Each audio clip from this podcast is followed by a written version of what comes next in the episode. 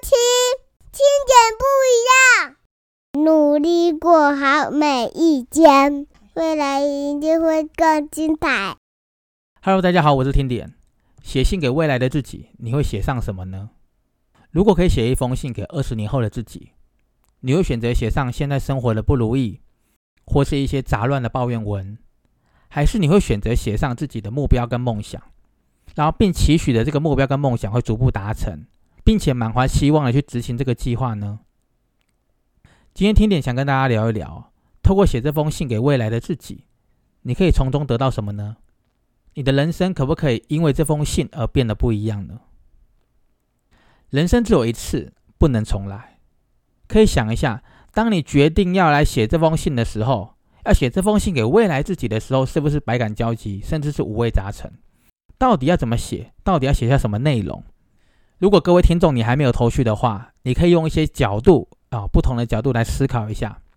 那我这边来提一个假设哈，第一种假设。假如现在的你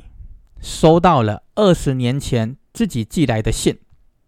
当你打开信的时候，你发现哇，二十年前好多生活的不如意呀、啊，呃，各种抱怨。请问你在看这封信，你会有什么感觉呢？有可能你会觉得会心一笑，为什么？二十年前的事情呢，或许在当时会可能会让你感觉到很痛苦、很绝望，但是对现在的你而言，就是你收到二十年前的信嘛，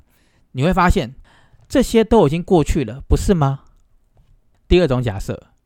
现在的你收到了二十年前自己写给自己的一个信，你一样的，你小心翼翼的打开这封信，发现哇，这是二十年前自己写下的目标跟梦想，还有一大堆自己帮自己加油打气的一些字句。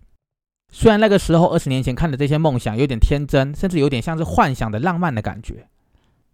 但是你看着二十年前的那些。目标，同时检视着现在拥有的美好，你会不会特别的感谢二十年前的自己有好好的设立目标，并且持续努力，才能够让现在的自己过得更好呢？其实哦，许多的人都不擅长跟自己说话，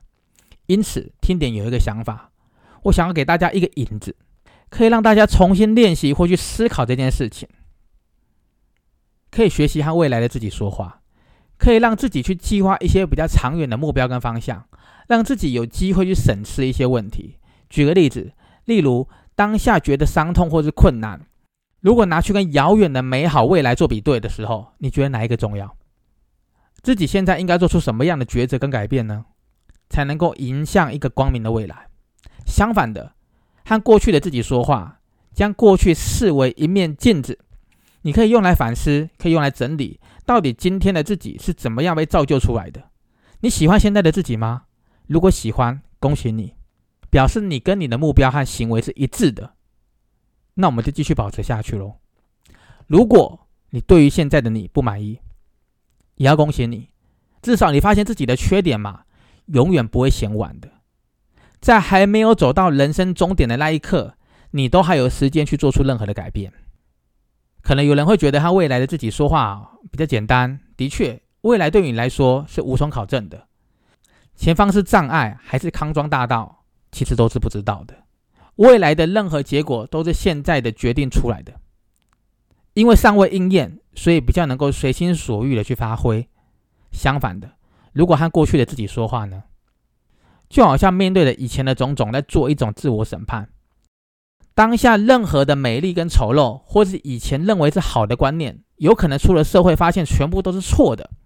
一切哦都会原形毕露的。现在你的结果就是过去的产物，无论你对现况是否满意，你应该都要坦然接受，然后去透过回顾这个动作，调整接下来要往前进的方向，如此一来才有机会让自己越来越好。听点认为呢，人生的精彩是发生在无数次。瞻前顾后的过程当中，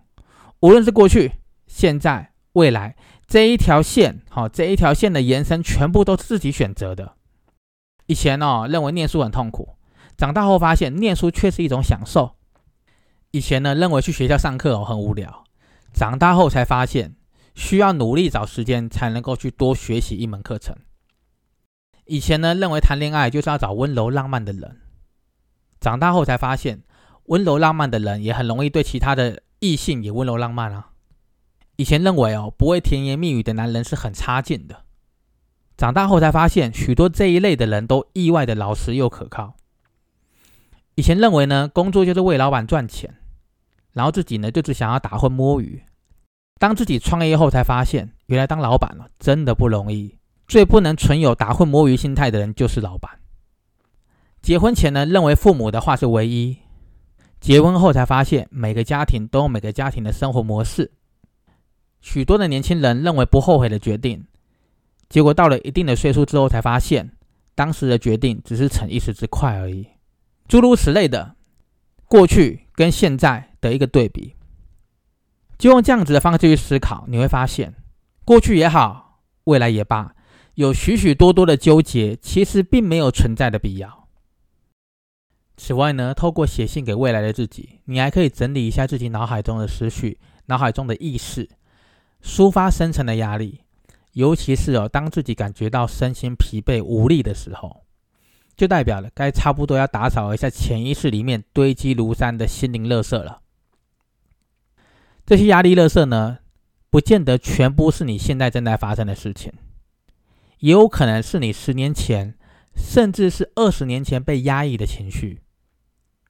有可能来自于你小时候的家庭或者学校的环境。也有可能是来自于父母，啊，从小希望你出人头地的一个严格管教政策；也有可能来自于你以前的老师、同学、老板、同事等等等等等等诸如此类的，可能是各种多年以前从没有认真清理而埋藏在脑海中的一些负面潜意识。所以，当某一件事、某一个画面、某一个情绪点、某一个人，甚至是某一句话，成了引爆点或是导火线的时候呢，就会直接把多年没有清理的心灵垃圾一次性的倾倒，然后爆发出来。通常正常人不会忽然爆发情绪的，会有这样的举动，大多是因为长时间压抑到忍无可忍的时候，才会忽然透过一个媒介而爆发出来。或许旁人不会了解，也会误会你的脾气怎么那么差，他们甚至不明白。表面上的那些小事情，有必要引起这么大的情绪反应吗？但是其实只有你自己明白，你自己已经忍了多少的眼泪、心酸和痛苦，就是因为承受不住了，才会用极端的方式让委屈外流的。如果你是这一类的人哦，习惯性压抑自己的人，听点跟你说没有关系，我懂你。毕竟这个社会有许多的人都太压抑了，从小被教导的所有的事情都要忍耐。忍耐哈固然是个美德，但是如果忍过了头，可是会冒出奇奇怪怪的疾病的。如果你又找不到可以让你信任的人成为你情绪的出口，那么写信给自己就是一个好方法。没有人会规定你只能够写正能量的文章给自己，也没有人说写抱怨文章给自己就一定是不好。但是你必须理清一件事情：写信给自己的目的是什么？如果你确定要写这封信的影响结果就是你要的，那你就放手去写吧，好好的来跟自己说个话。或许在打扫脑海潜意识的时候，有一些人会尝试的去忘记一些回忆，只想留下单纯美好的记忆。这对于一般人来说是不容易的。所以听点建议呢，回忆本身并没有好坏，它只是一个经历，只是一个曾经活过的证明。只要让回忆处在你可以控制的范围内就好了。让这个回忆留在脑海中无妨，因为不管好的坏的都是自己的，没有必要把自己打造成零缺点的先生或是零缺点的完美女神，这样子压力太大了啦，也太不真实了。好好的面对自己吧，跟自己来一场对话，无论好的，无论坏的，都是自己的一部分。那么，无论你写给自己什么东西，一定都能够带来某种程度上的帮助。当你开始决定接受或面对这个事实的时候，你会发现。你会发现一些迷失的过往，其实也没有这么的不堪回首啊！而且你会忽然觉得自己好像变得更成熟了，更能够去意会释怀的真正意思。说到这里呢，各位听众，听天想问你一个问题：如果现在的你打算写一封信给未来的自己，假设我们把时间定在二零四零年，你才能够去打开这一封信，或许那个时候的你可能迈向了中年，甚至已经步入了老年，你会怎么写呢？或许哦，二零四零年的你打开这封信的时候，一边看着信件的内容，还会一边回想起从年轻一路走到年长或是年老的这段过程，从出生到国小，到家长的开始那种教育的生活，甚至从国中、高中叛逆期做的一些荒唐的事情，或是大学时期交往的第一个对象，或是大学毕业后在职场认识一个可以共度一生的人。然后后来结婚生了小孩，从两人的甜蜜时光到了有了小孩，然后又为了家人又为了事业忙得不可开交，甚至是为了一些生活大小事情发生过争吵，这些东西后来回想起来，那些不如意跟一时不愉快，都是人生经历中最小的事情了。你会感觉自己年长了，会感觉自己成熟了、老了，甚至对许多的人事物更加的看淡了。也会对于当时的执着更加的释怀了。或许哦，二零四零年的你回想起这些过程中，还会思考，当时如果一些决定不是那样的选择，可能就不会有现在的光景。往日的种种将会过去，唯一过不去的就是你不让它过去而已。用这样的思维来看待现在的自己，让一些该过去的事情就过去了。如果你不想要让二零四零年的自己失望，哈，现在是不是就可以做一些什么努力来扭转未来？与其早知道怎么样，当初就应该怎么样的一些这种想法，不如反过来看看自己要怎么样替自己的未来铺路，才不会让未来的自己产生这种早知道的遗憾。这个问题呢，或许可以值得各位听众花点时间来思考一下。然而呢，如果你对未来是处在一种茫然的情况哦，那么听点建议你。不妨从过去的自己去找灵感吧。或许啊，二零四零年的自己会想要回信给你，但是因为呢，你无法穿越时空嘛，所以收不到来自未来的信。所以呢，换个角度想，现在的你却可以对数年前或数十年前的自己回信哦。所以听点刚刚有说到，和未来自己说话比跟过去的自己说话要来的容易，因为呢，我们的未来的东西是可以改变的，充满希望嘛。但我们对过去的事情却只能够缅怀，无法去动摇既有的经历，也存在着自己不愿意去面对的一些真相。里面许许多多的事情埋藏在生长的过程当中，不管你所喜欢的、不喜欢的任何事情，导致于呢，很多的人常常会选择逃避，或是让感觉麻痹，所以让这些真相呢隐藏在内心深处。久而久之呢，当我们碰到一些事情，或是碰到一些状况，当我们放大了悲伤或难过的时候呢，你会发现你的心灵会慢慢逐渐失去了觉知，同时也会麻痹快乐的那种感受，让我们离兴奋美丽是越来越远的。所以，我们必须知道一个道理哦：悲伤跟快乐都有存在的必要，因为它们全部都是我们内在的感受。我们需要用悲伤来衬托快乐，我们也需要用快乐来理解悲伤。过度的放大悲伤或难过，只会让快乐无法进入而已。过去呢，不愿意面对的那些真相，虽然藏着很多的脆弱，但是我们可以换个角度思考，会不会就是这个脆弱，其实也代表着自己正在逃避、不想承担的责任，或是拒绝成长呢？许多的事实哦是无法改变的，但是我们可以换个角度思考，来改变内心对它的定义。不要刻意放大悲伤或难过。其实快乐一直想要进入你的内心，只是你没有发现而已。其实幸福的生活不是感觉生活担子变轻，而是你终于开始学会去面对而已。有时候爱与祝福哦，不一定是用你喜欢的方式向你靠近，但这不会改变他们是爱与祝福的这个事实。